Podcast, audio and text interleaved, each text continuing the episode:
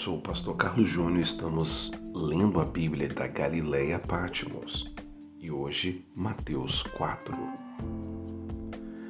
Em seguida, Jesus foi conduzido pelo Espírito ao deserto para ser tentado pelo diabo.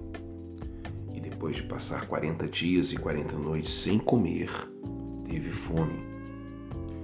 O tentador veio e lhe disse: Se você é o filho de Deus, ordene que essas pedras se transformem em pães. Jesus, porém, respondeu: As Escrituras dizem: uma pessoa não vive só de pão, mas de toda a palavra que vem da boca de Deus. Esta tentação está relacionado ao dinheiro, ao poder, a você se submeter à sua vontade e não à vontade de Deus. Então o diabo levou a cidade santa até o ponto mais alto do templo e disse: Se você é filho de Deus, salte daqui, pois as Escrituras dizem: Ele ordenará a seus anjos que o protejam. Eles o sustentarão com as suas mãos, para que não se machuque o pé em alguma pedra. Jesus, porém, respondeu: A Escritura também dizem: Não ponha à prova o Senhor seu Deus. Essa tentação está relacionado a primeiro a mentira de Satanás em ocultar palavras do Salmo 91. Depois, ele tenta conduzir e induzir Jesus a mostrar para todos que ele era o Messias. Mas Jesus não estava ali como Messias, estava como um homem. Jesus, eu e você não precisamos de nenhuma aventura para provar que Deus é o Senhor das nossas vidas, porque Ele já provou o seu amor para conosco. Em seguida, o diabo levou até um monte muito alto. Ele mostrou todos os reinos do mundo e a sua glória. Eu lhe direi tudo, eu lhe darei tudo isso, declarou. Basta ajoelhar-se e adorar-me. Saia daqui, Satanás, disse-lhe Jesus, pois as Escrituras dizem: adore somente o Senhor seu Deus e sirva somente a Ele. Aqui a tentação política, a tentação da barganha, eu espero que você não esteja barganhando a sua adoração com Deus. Essas tentações equivalem ao 666. Para cada tentação, 3, um 6. Muitos já estão colocando a marca da besta porque estão caindo nessas tentações. Então o diabo foi embora e os anjos vieram e serviram Jesus. Quando Jesus soube que João havia sido preso, voltou a Galiléia.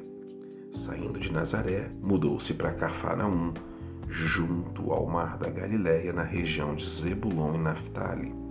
E cumpriu-se desse modo o que foi dito por meio do profeta Isaías: na terra de Zebulon e Naphtali, junto ao mar, além do rio Jordão, na Galiléia, onde vivem tantos gentios povo que vivia numa escuridão viu uma grande luz, e sobre os que viviam na terra onde a morte lança tua sombra, uma luz brilhou.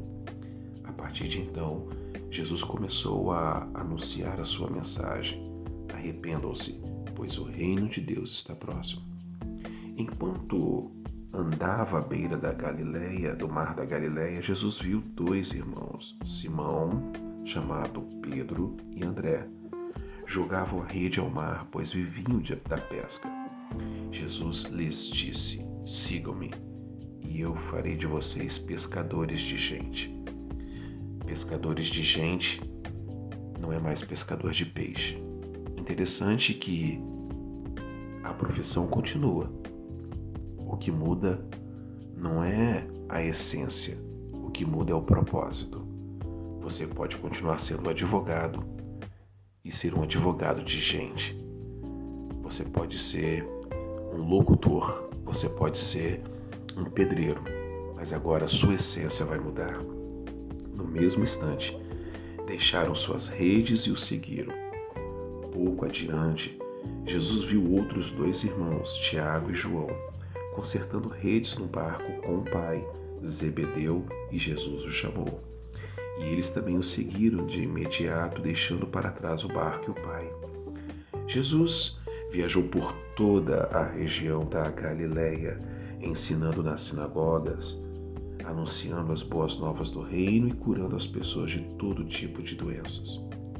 As notícias a seu respeito se espalharam até a Síria e logo o povo começou a lhe trazer todos que estavam enfermos, qualquer que fosse enfermidade ou dor, que estivesse possuído por demônios, quem sofresse de convulsões, quer fossem paralíticos, Jesus os curava. Grandes multidões o seguiam, gente da Galiléia, das dez cidades, Decápolis, de Jerusalém, de toda a Judéia e da região e a leste do Rio Jordão. Uau! Jesus começou avassalador o seu ministério, pregando o reino, e é isso que nós precisamos fazer. Mas antes, antes de começar qualquer coisa, lembre-se que ele foi para o deserto para ser tentado pelo diabo. Tentado aqui é a mesma coisa de provado, só que existe uma diferença. Quem tenta é Satanás, quem prova é Deus. A provação é para mudar o nosso caráter, é para mudar a nossa vida, mas a tentação é para testar a nossa fidelidade. Eu sou o pastor Carlos Júnior, é um prazer estar na sua companhia lendo as escrituras da Galileia a Pátimos. Tchau, pessoal, até amanhã. Shalom Aleichem.